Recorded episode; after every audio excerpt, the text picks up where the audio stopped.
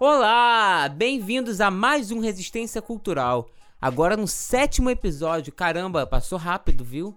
É, eu queria agradecer todas as pessoas que me mandam mensagens comentando sobre os papos que a gente tem aqui, sobre os convidados.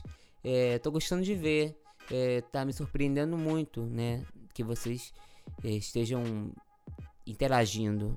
Continue interagindo, é isso aí. Fico muito feliz. Então, essa semana estou trazendo um, convidado super especial que é multi, multifacetário também. Aliás, todos os convidados aqui são multifacetários, fazem de tudo é, relacionado à arte. Então, sem mais delongas, roda a vinheta!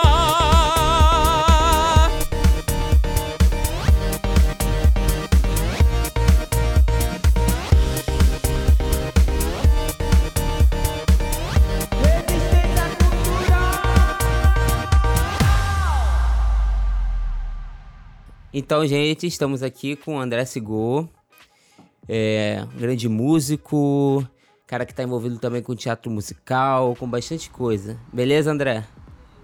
E aí, Hugo, tudo bom? Tudo é, bem. Queria agradecer o convite. Estou muito feliz de estar aqui participando do seu podcast. É isso aí. André, conta um pouquinho pra gente a sua trajetória com a música.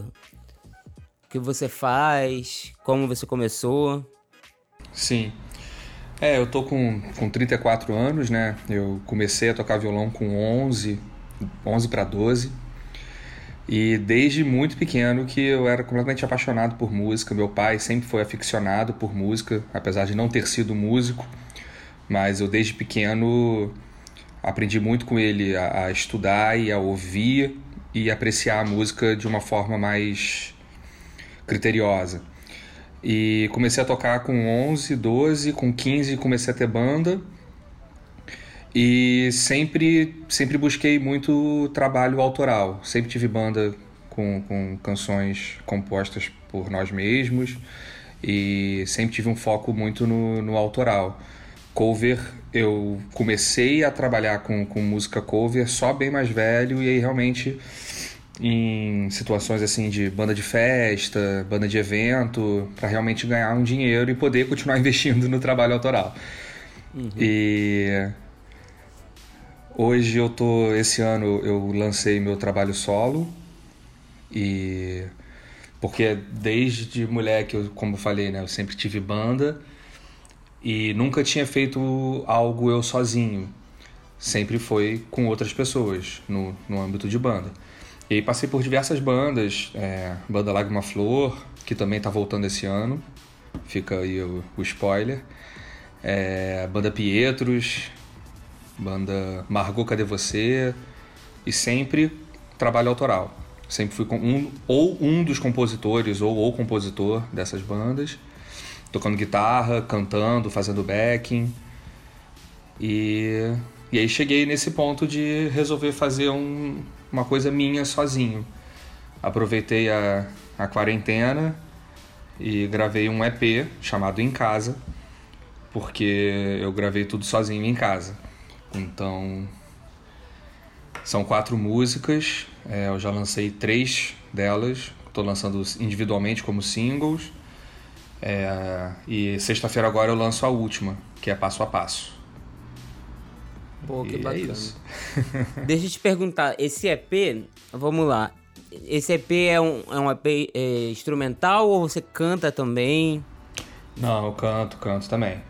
São quatro canções com letra, compostas uhum. por mim. Eu gravei todas as guitarras, gravei a voz e os outros instrumentos eu programei pelo computador, eu sozinho em casa mesmo. O projeto, a ideia é quando isso tudo passar e a gente voltar a ter uma vida, entre aspas, normal, aí sim eu entraria em estúdio com amigos músicos, o meu o nosso amigo produtor Sidney Son uhum. e para gravar um disco a Vera, né, Do, da forma que que eu sempre planejei. Eu realmente aproveitei esse período para dar esse start e porque a gente, né, preso em casa sem, sem ter o que fazer, eu, eu, eu me vi assim numa situação de, cara, eu preciso aproveitar esse tempo Não posso ficar deixando esse tempo passar e perder também, entre aspas, ele, né? E aí resolvi meter a cara e tentar gravar esse EP sozinho, nessa, nesse esquema em casa mesmo. E acho que o resultado ficou legal. Espero que, que as pessoas gostem. Bacana. Cara, eu me identifico muito com essa situação porque é, quando tava, é, começou a questão do isolamento, eu estava na fase de pré-produção de um novo material discográfico e tal. É, o meu primeiro, o meu primeiro disco ele foi produzido pelo Sidney, né? Como que você também conhece. É, e aí depois eu comecei a montar estúdio, entrei pra faculdade de música e comecei a me interessar pelas coisas, e comprar equipamento, aí montei um estúdio, né? Aí o segundo material eu já, eu já gravei sozinho e mandei mixar, né, em, em, em outro lugar. Mas aí esse, esse eu tava é, excitado porque ia ser o meu primeiro material 100% feito por mim, né? Pré-produção, a gravação e a pós-produção também seria, eu ia mixar tudo. Só que aconteceu isso, né? E cara, o meu estilo de música é complicado porque cara, pop rock, pop, é muito instrumento, entendeu? Tem bateria, entendeu? E eu dependo de músicos que toquem os instrumentos, porque eu não sei tocar. Com certeza. E aí eu falei, caraca, o que, que eu faço? Aí eu comecei a a ver as, as composições, as músicas e tal. E uhum. aí eu falei, ah, não, vou fazer algumas coisas ampliadas, mas eu, eu pensei numa estrutura assim. Porque eu, eu, eu não, não queria que o sampleado fosse, tipo, só imitar, por exemplo, o som da bateria. Eu, aí eu falei, bom, vou, vou, vou entrar pro lado da, da, da música eletrônica, entendeu? Então, tipo, em vez de uma bateria sampleada, botar uma drum machine, uma coisa diferente, né? Sim, sim. É, porque a gente sai daquele, sai daquele lugar do, do querer imitar um som e, e, de fato assumir que é eletrônico, isso, né? Isso, é. isso. E aí, só que aí, no meio, no meio de tudo, eu, eu compus uma música, né? Sobre, sobre a saudade, né? Da pessoa amada é, durante a quarentena, acho que todo mundo tá vivendo. Todo mundo que não é casado tá vivendo isso, né? De você ficar longe, né? Da pessoa que você gosta. E eu falei, cara, essa música é muito simples e ela tem que refletir o, que, o, o momento que nós estamos passando, né? que é esse momento de reflexão, que as coisas mudaram drasticamente, né? A gente está trancado em casa. Então eu falei, não, vai ser só voz e violão, né? E aí eu, eu falei com meu amigo Gabriel Quinto, que, cara, ele toca muito. Eu falei, cara, você tem um equipamento aí para gravar em casa, me dá uma moral aí, grava uns, uns violões aí para mim dessa música. Aí eu fui, botei voz e, e, e foi no, no, pior momento possível, porque a minha, a minha interface estragou, pifou.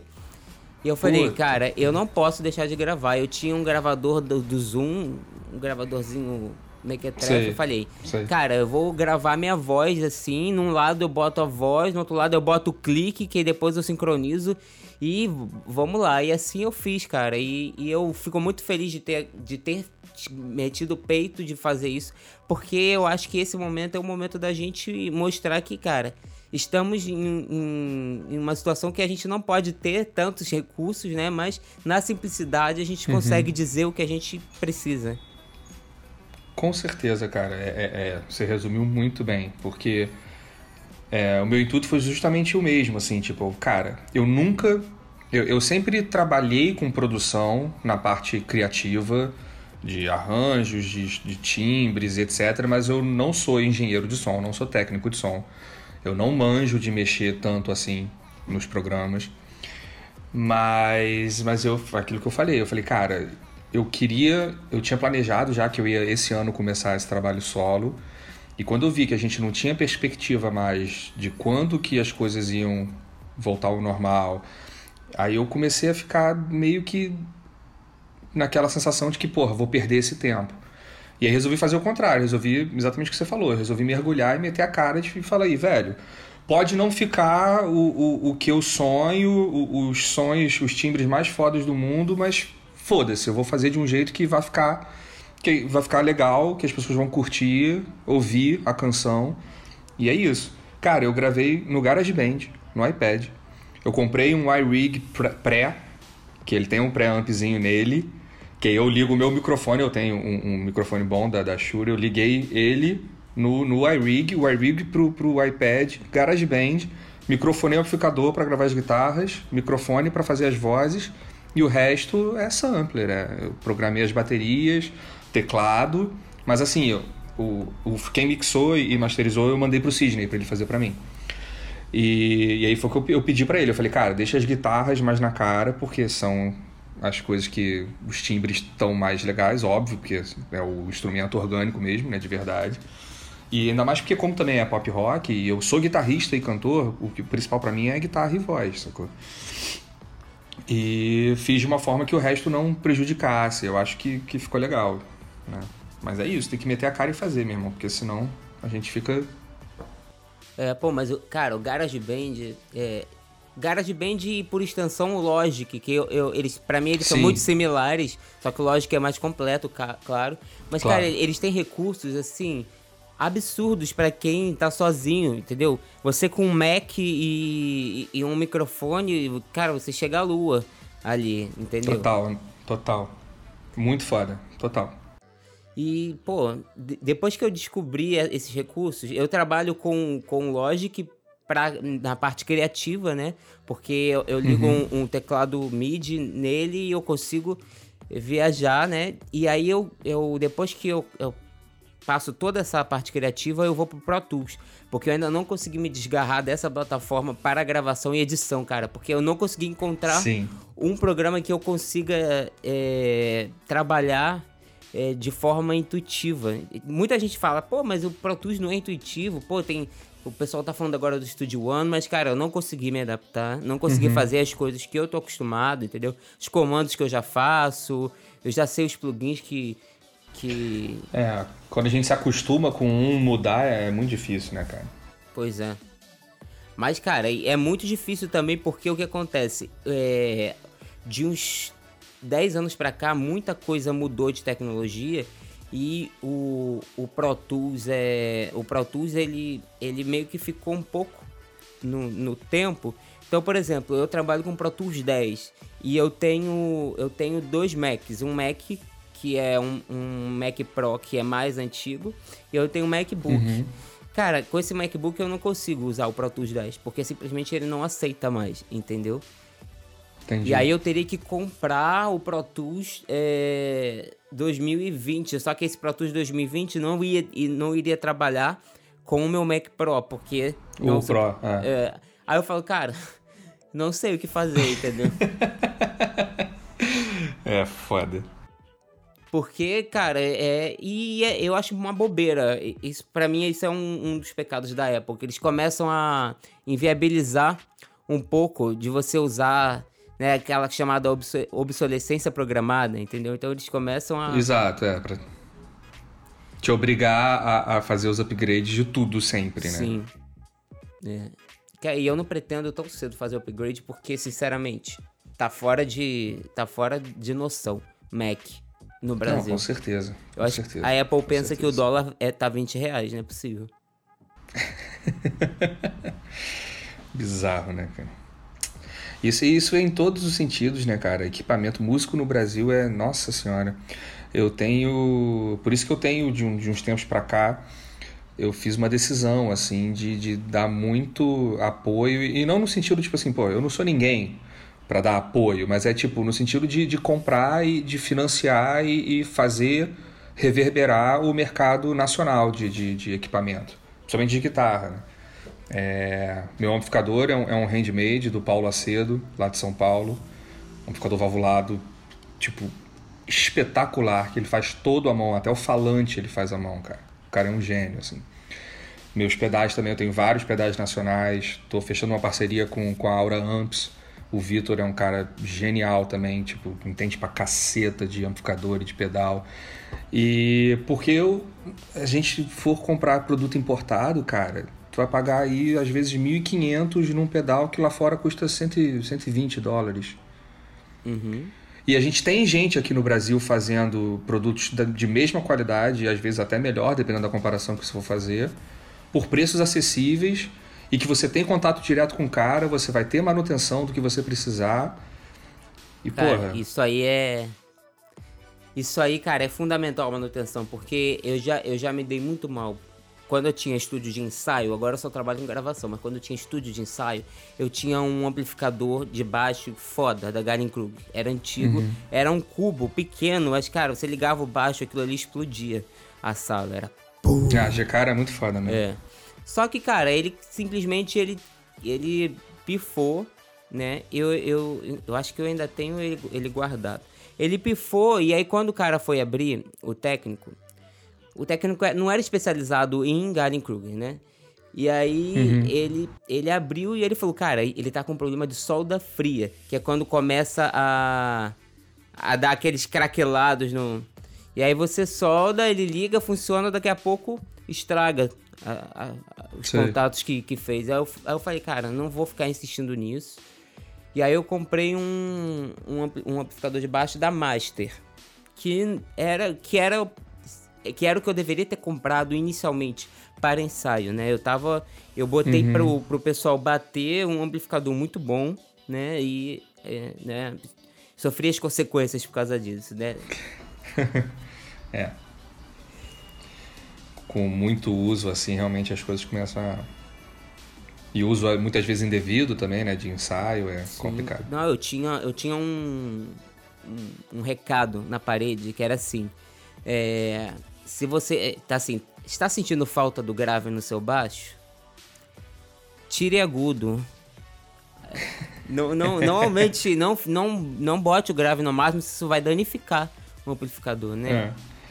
É. e regra básica de regra básica de equalização, né, cara? Primeiro você tira o que está sobrando, depois você adiciona de fato o que estiver faltando. Né? Exatamente, exatamente. Aí algumas pessoas me, me confrontavam rio e falavam, mas por quê? Eu falei, porque, cara, é, é, equalização você subtrai, você vai tirando. Aí, se não tiver outro jeito, aí você usa, né? Mas é sempre melhor você tirar, entendeu? E aí, mas não teve jeito, né? Então, é, você, cara, você tem razão. E tem muita gente fazendo equipamentos agora à mão. Cara, tem um produtor lá em Petrópolis que é o Liciel Franco. Ele tem até um canal no YouTube que ele fala de produção. Ele é até um pouco polêmico, porque uhum. ele é uhum. meio porra louca e ele fala palavrão e xinga os outros. Mas é o jeito dele, né? Mas, cara, ele, ele, ele, ele tem um, um projeto de fazer é, amplifica, é, amplificadores, não. Fazer periféricos valvulados, né? Então ele faz um compressor valvulado.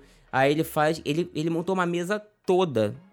Uma mesa analógica completa, né? Ele é ficcionado por áudio analógico, então ele ele tem vários gravadores de, de fita, né? E aí ele, uhum. hoje em dia ele grava na fita, né? Ele só usa o Pro Tools, né, o computador para fazer edição, até porque ninguém ninguém tá tem tempo para ficar cortando na fita, né? Nem, nem tem necessidade, é, né? A tecnologia. Pelo amor de Deus. Mas gravação ele faz na fita, edita no Pro Tools, depois ele manda para mesa, ele mixa na própria mesa analógica que ele fez, né? Se eu não me é. engano, era baseado nos prés da Nive, ele, não sei como é que ele que ele chegou ali nesse resultado. Aí depois ele manda para um gravador de rolo estéreo, né, e faz a masterização nos periféricos que ele tem. E aí depois ele volta para um para um LR para para interface dele e aí ele manda pro, pro povo a mixagem. Aí eu fico pensando, caraca, fazer recall nisso aí deve ser. Putz. tipo, assim, cara... Aí tu pensa, né? Tu para e pensa, caralho, tudo que o cara vai ter que fazer. Tipo assim, não, fala, quer saber? Tá bom assim, velho. Eu, eu queria um pouquinho mais de baixo, mas não precisa não, deixa assim mesmo. pois é, não. Quem trabalha com áudio analógico, coisa assim, né? Até por exemplo, quem trabalha com, por exemplo, no seu caso, com amplificador valvulado, tem que ter muito mais cuidado, né? Tem amplificador que você tem que ligar antes para dar uma escantada na válvula, né? Com certeza, com certeza. Senão é. o som não fica a mesma coisa, né? É. Mas, cara, mas é isso, é, é só ter cuidado, sacou? É, é... O Vitor da, da Aura fala muito isso, é. Que tem esse, esse medo do amplificador valvulado, né? Aí ele fala, cara, o importante é o amplificador ter dono. É que nem carro. Se o carro tem dono, se você cuida, ele vai ficar tudo bem. O amplificador é a mesma coisa, só você ter cuidado, velho. Não é também nenhum bicho de sete cabeças, não. Cara, deixa eu te perguntar também, como que tá sendo para você? Hum. Porque eu sei que, além de, de, de ter seu trabalho autoral, eu sei que você trabalha muito como um músico de estúdio, né? Tocando em projetos e tal. Como Sim. é que tá pra você essa a, a, quarentena? Como que você tá lidando? Como que você tá se adaptando? É, eu o que, o que é possível fazer de casa eu tô fazendo. Inclusive vai sair o. Já, já saiu o, o single de uma cantora chamada Natália Glans e amanhã vai sair o clipe. Que eu gravei as guitarras da música também, tudo em casa, e enviei pro produtor. É, algumas coisas eu também faço canção de dublagem, né? E aí isso não tem jeito, eu tô indo no estúdio de vez em quando fazer, mas com todos os cuidados do mundo. Inclusive foram as únicas vezes que eu saí de casa durante a quarentena inteira, há mais de três meses agora. As únicas três vezes que eu saí foi para fazer dublagem. Porque realmente não tinha como, eu tinha que ir no estúdio. É. Mas de resto, do que dá para fazer de casa, eu tô fazendo. Pois é, cara, dublagem é para você montar uma parada para gravar dublagem, você tem que secar muito uma sala e eu perdi muito, um trabalho, muito. cara. Eu perdi um trabalho de, de narração de livro. Porque o meu home studio aqui em casa, ele é adaptado para música. Então ele tem reverberação, porque grava bateria, aí a reverberação é Total. é legal. Aí eu fui, fui fazer o teste, né? Mandei, elas mandaram umas duas páginas para eu ler. E aí eu fui, gravei, né? Aí ela falou, cara, a gente não pode aceitar, não foi aprovado porque tá com eco. Aí eu falei, é. Muito reverb. É. Aí eu falei, é, Infelizmente, eu até falei assim: ah, você me dá uma segunda chance, eu vou tentar dar uma secada, tentar ver algum. trocar um tipo de microfone, que tem um monte de microfone aqui. Cara, mas não tinha Sim. jeito. Porque assim, quando, quando isola só a voz, só fica só a voz, sem nada, aí tu vê. O, ainda mais que o pé direito aqui é maior do que o outro estúdio que eu tinha. Sim. E Sim. aí tem mais reverb. E aí eu perdi esse é, trabalho. Só se você tentasse uns, colocar uns colchões, umas Sim. coisas assim. É, eu teria que comprar é. aquele difusor também. Mas Sim. nem dava tempo, eles queriam pra ontem, entendeu? É, isso tudo, isso tudo é pra ontem, sempre. É sempre pra ontem. Ainda mais que no, nesse período de quarentena, né? Você hum. parar e pensar que os estúdios estavam todos fechados, alguns estão reabrindo de um mês para cá. Quantidade de coisa. E as pessoas em casa estão consumindo cada vez mais, né? Sim. Livros, audiolivro ou, ou filmes, séries uhum. dublados. Então a galera tá correndo quanto tempo brabo mesmo. É, tem os dubladores que, que tem mais grana que montaram em casa tudo, total, total. tudo separado. Eu tava vendo a Mabel César, né, que é uma dubladora. Sim, sim. Ela tem vários, é, ela tem um canal, ela tem, ela tem uma empresa, né? De, é, de ensino de dublagem. E aí ela tava mostrando que ela montou um setupzinho simples na casa dela, mas que tá dando certo. Até porque além dela ser dubladora, ela é locutora da Globo, né? Então Sim, e, e, ela é diretora de dublagem também, então também. É ela mesma que, que pode se dirigir, sacou? Isso é uma coisa também muito complicada de, de dublar canção remotamente. É, ainda mais, por exemplo, o estúdio que eu, que eu fiz esse trabalho foi lá na Delarte. Ah, sim. Trabalho com o Félix Ferrar, que é um gênio. Um gênio, assim. Então, tipo, não ter a direção dele é, é impossível, é impossível, sacou? Não dá pra confiar no, no que eu tô fazendo e mandar, porque uhum. É, acaba falta, ficando... falta ele me dizendo ali o que, que precisa ser feito. acaba ficando muito mais demorado, né? Porque vai e volta. É. A gente não tem ainda, quem sabe com 5G, mas a gente ainda não tem uma, um, uma forma de, de, de falar 100% em tempo real. Tem um delayzinho. Não, não tem. Sempre tem. Sempre tem um delay. E aí isso complica muito. Mas é com isso, certeza. a gente vai se adaptando, né? Sempre. Esse é o principal. Não pode parar. É verdade. Cara, a gente tá conversando, mas eu nem falei pro pessoal. Cara, que você gravou as guitarras e, e violão do meu primeiro disco, né? Pois é. Foi, cara. Isso foi quando, cara? Já tem. Foi 2000 Cara, eu comecei. 16, 15? Não, não. Eu comecei a produzir, né? Eu levei o meu material bruto pro Sidney em 2013 no final de 2013. E aí, em 2014, no início de 2014, que a gente de fato gravou. E foi quando você. E, aliás, o- as guitarras e, e violão foram uma das primeiras coisas a, a entrar na música, né? Ele, ele fez a base, né? Tocou no, no teclado, deu uma sampleada Sim, na, sim. na bateria, né? E aí logo veio você pra gravar. E, e o ma- mais engraçado que foi um- uma produção dif- diferente. Eu tava entrando no mundo da produção e não conhecia muita coisa. Então, eu não acompanhei as gravações da guitarra. Quando eu cheguei, já tava gravado, né? E eu nem te encontrei. É, eu lembro de não, não ter te conhecido também, né? É. Só que aí é, eu fui assistir uma peça de um amigo, né? Que é o Renan, que todo mundo conhece por Nanomax. E aí, quando eu vi no escrito André Sigol, eu falei, cara, será que é o mesmo? Aí, eu, pô, é o mesmo, cara. Eu falei, pô, o cara também faz musical, o cara canta. Eu falei, caramba. nunca, ia, eh, nunca ia imaginar, sinceramente, porque eh, quando, quando ele falou, ah, não, o André veio aqui gravar, gravou as guitarras, cara, eu imaginava, tipo, cara, aqueles caras guitarristas, sei lá, cinquentão, assim. que- Um coroa, o guitarrista É. coroa de estúdio, né? é, tipo isso. Não, não ia imaginar que era uma pessoa jovem, né? Com a idade aproximada da minha e que, tipo, que, que fazia teatro musical, cantava, fazia um monte de coisa. Pô, que maneiro, cara. É, essas coincidências da vida, assim, são muito legais, né? Pois é, cara. E como é que você entrou nesse, nesse meio de teatro musical, dubla, é, canção pra dublagem? É, eu, eu comecei no teatro como músico mesmo, como guitarrista. É, Profissionalmente falando, né? Eu já tinha estudado teatro, tinha feito curso de teatro como ator, mas nunca tinha trabalhado como ator. E aí comecei a fazer algumas peças como músico, cheguei a fazer direção musical de algumas peças, até que eu tava fazendo Pedro Malazarte, Arara Gigante, que era um infantil, texto de Jorge Furtado, direção de Débora Lan. Infantil maravilhoso, a gente rodou o Brasil durante quatro anos, foi incrível. E eu era o, o músico em cena da, da peça.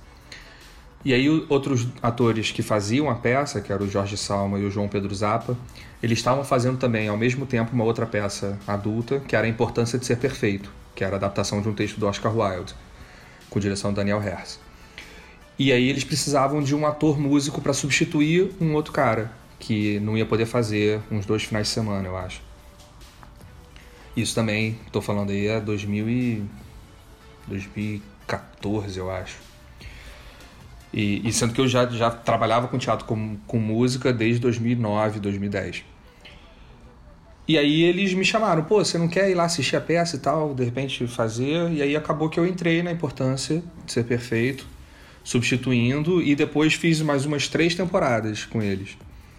E é a partir daí que eu comecei a trabalhar como ator mesmo.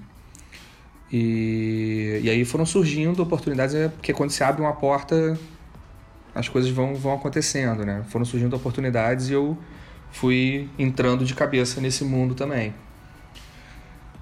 Foi por aí. Que é maneiro, maneiro. É, eu, eu adoro teatro musical, mas é. Pra mim é, é sempre um desafio, né? Eu já, eu já fiz alguns espetáculos de teatro mu- musical, né? Inclusive, um deles eu fiz junto com o Nano, né? É. Pra o maior foi Entre o Céu e o Inferno, que foi um musical que a gente teve duas temporadas e a segunda temporada foi no Maison de France. Do, do Alexandre Queiroz? Isso, isso.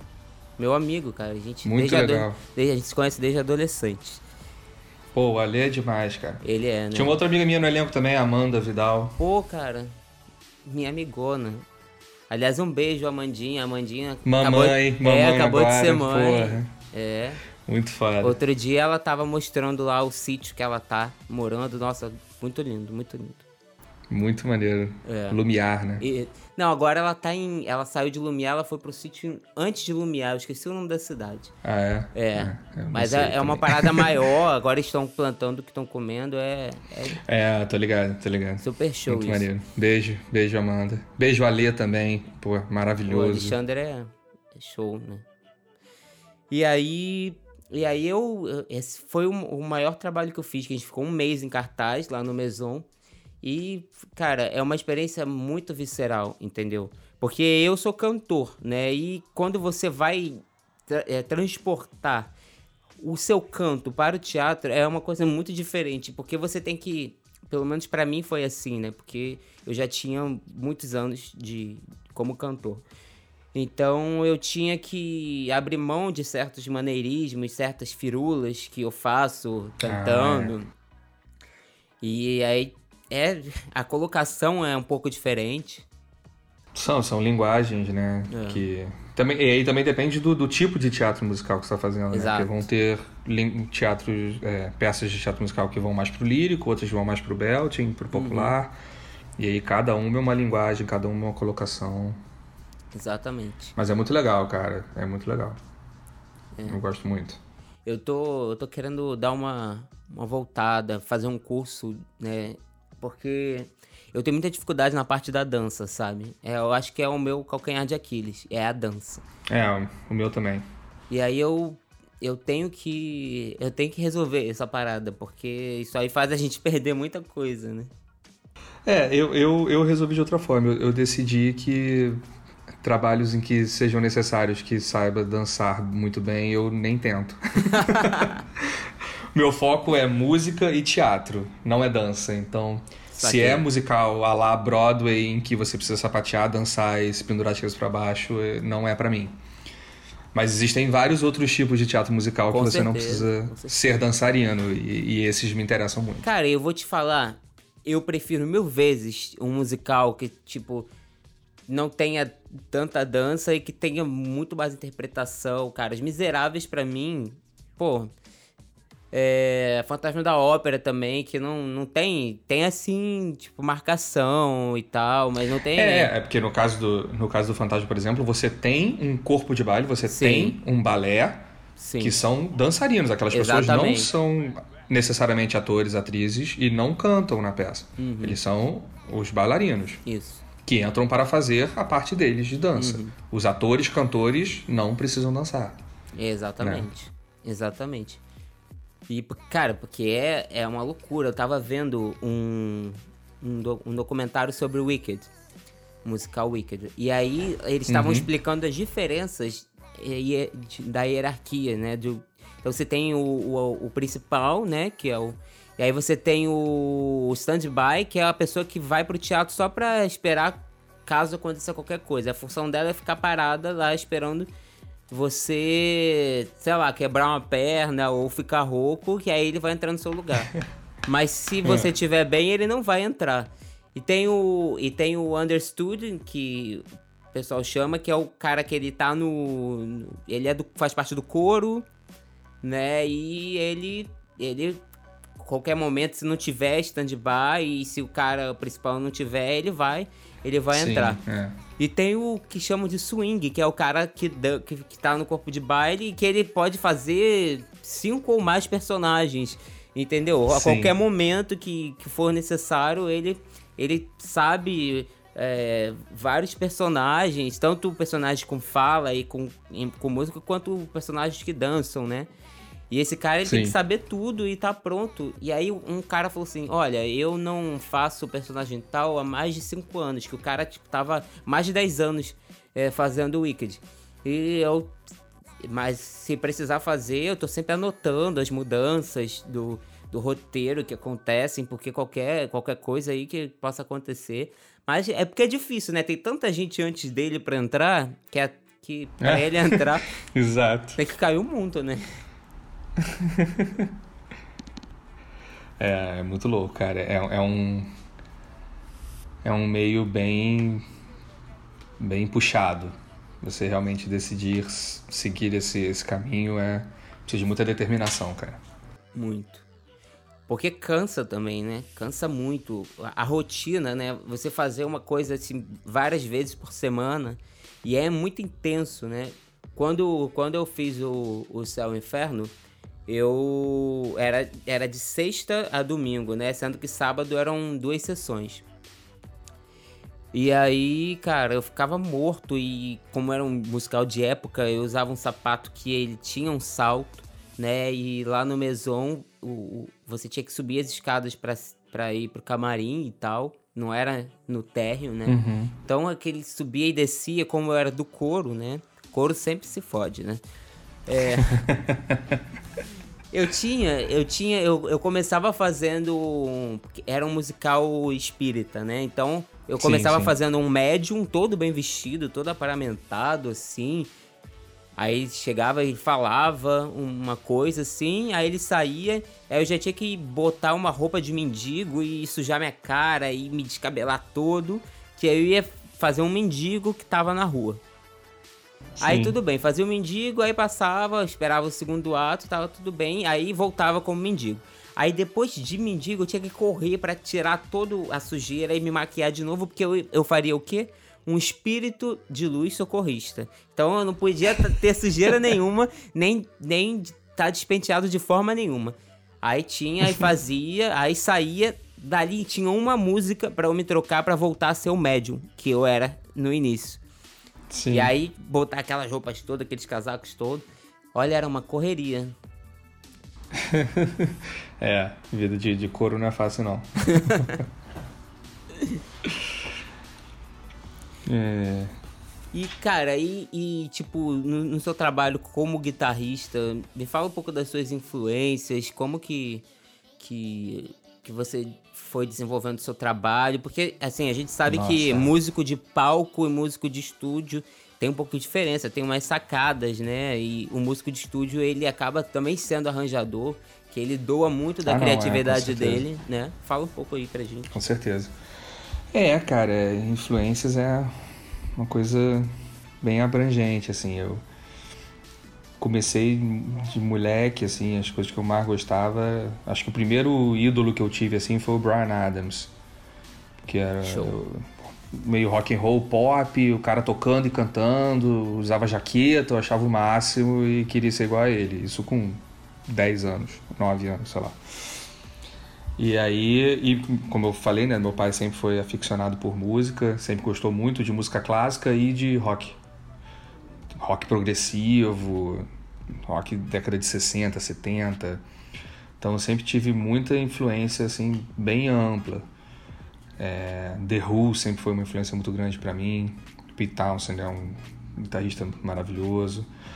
Hoje em dia eu tenho a galera que eu tenho ouvido assim, tem um cara que que eu acho genial, assim, que é o Chris Buck, que ele é, ele é galês, se eu não me engano, é algum, algum lugar lá do Reino Unido, se não me engano, é galês, que tem uma banda chamada Buck and Evans, que é uma banda meio rock, meio blues, assim, ele é um puta guitarrista, tem me influenciado muito nesses últimos tempos.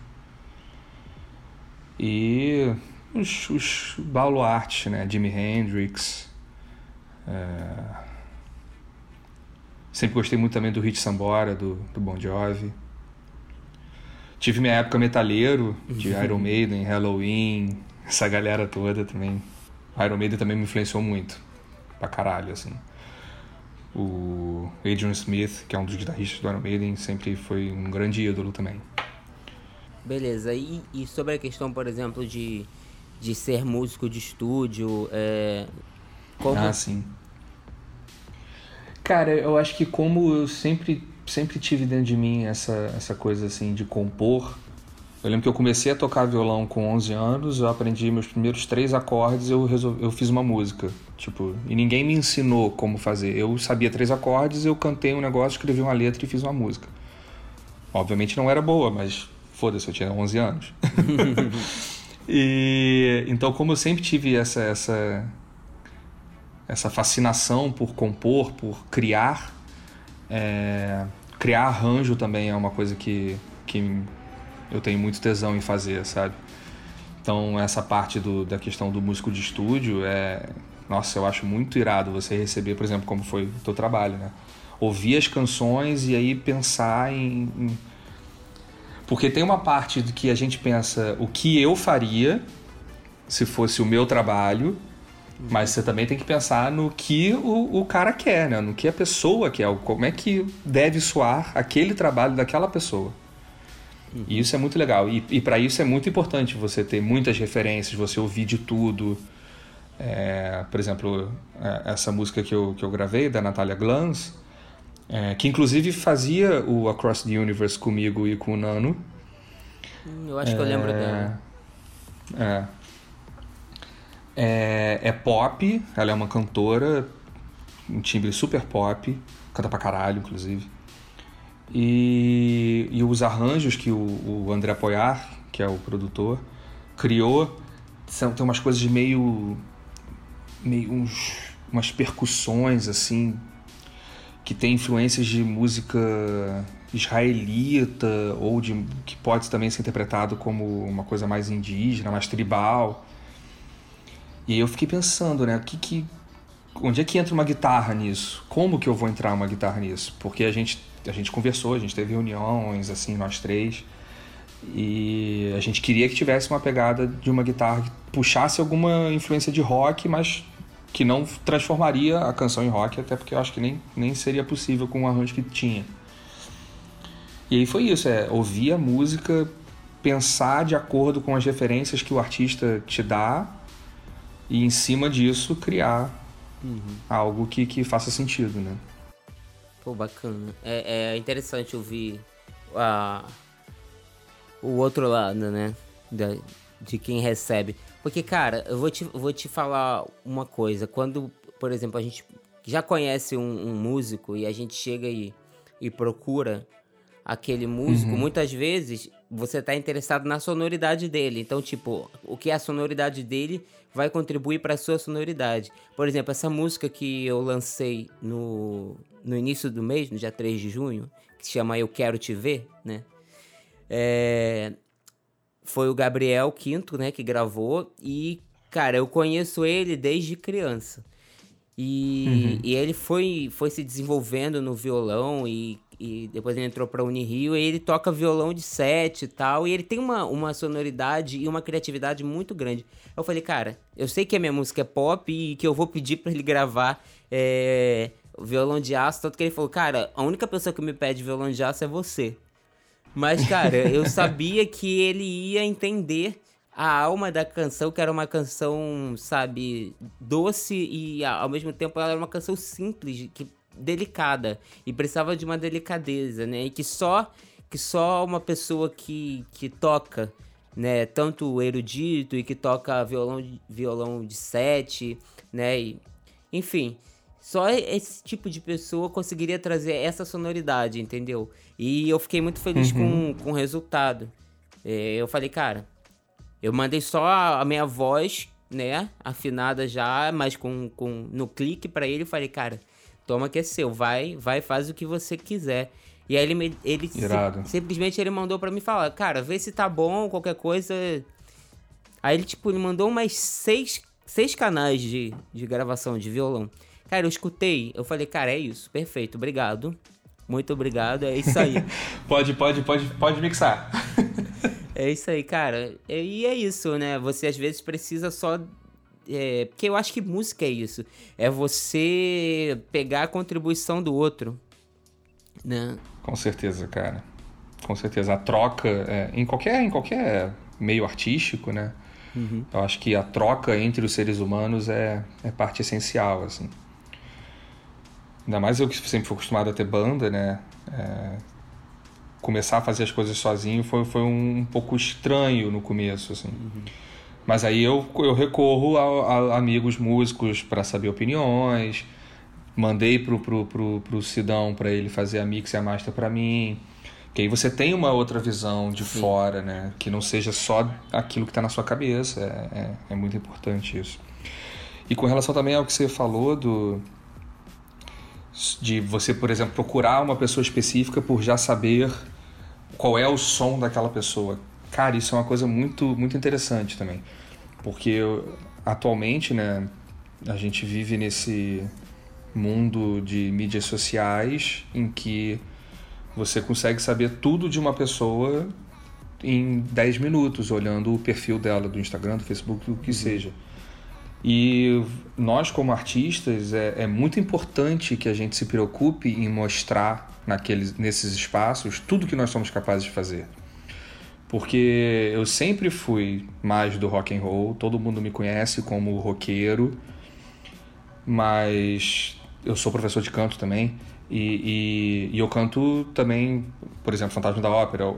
Ontem, foi ontem, eu postei um dueto com, com um amigo meu que é meu aluno também, inclusive, o Vitor, é, da gente fazendo uma música do Love Never Dies, que é a continuação do Fantasma da Ópera, né? Uhum. Eu fazendo o Fantasma e ele fazendo o Raul que é totalmente operístico, é outro lugar de voz completamente diferente. E, e aí isso é uma coisa interessante, né? Às vezes um, um, um, produtor, um diretor, qualquer coisa assim, conhece o André cantor do, do trabalho autoral dele, sabe que é rock e tem aquela voz daquele jeito, mas ele descobrir que eu também sei cantar algo mais pro lírico, ele, opa, legal, eu posso ganhar um trabalho por causa disso, né? Sim. Então é, é muito importante a gente sempre abrir o leque o máximo possível e mostrar esse leque. Show de bola. André, cara, eu vou te agradecer muito por você ter aceitado esse convite. Foi um prazer conversar. Pô, eu que agradeço, cara. O bate-papo foi ótimo, muito bom. Foi um prazer conversar com você, cara. E, cara, tudo de bom aí para você. Que apareçam aí muitos, muitos trabalhos aí para você, mesmo de casa, pra gente, né? amigo. Pra gente. Fazendo que, o que você pode aí, que dá muito pra gente um contribuir com o outro, né? Dessa forma. Com certeza, irmão. Tamo junto. É isso aí. Valeu então, Muito cara. obrigado. Show. E só então fazer um jabazinho aqui. No dia 30, terça-feira, dia 30 de junho, eu vou fazer um show, uma live no Instagram, é, com algumas participações especiais. Vai ser dia 30 às 8h30, é uma terça-feira. Lá no meu Instagram, instagram.com.br André Sigô, tudo junto. Isso aí, show de bola. Valeu. Valeu, Hugo. Obrigado, cara. Abração. Então é isso, gente. Esse foi Resistência Cultural número 7. Espero que vocês tenham gostado e até a próxima. Semana que vem estamos aí de volta. Valeu!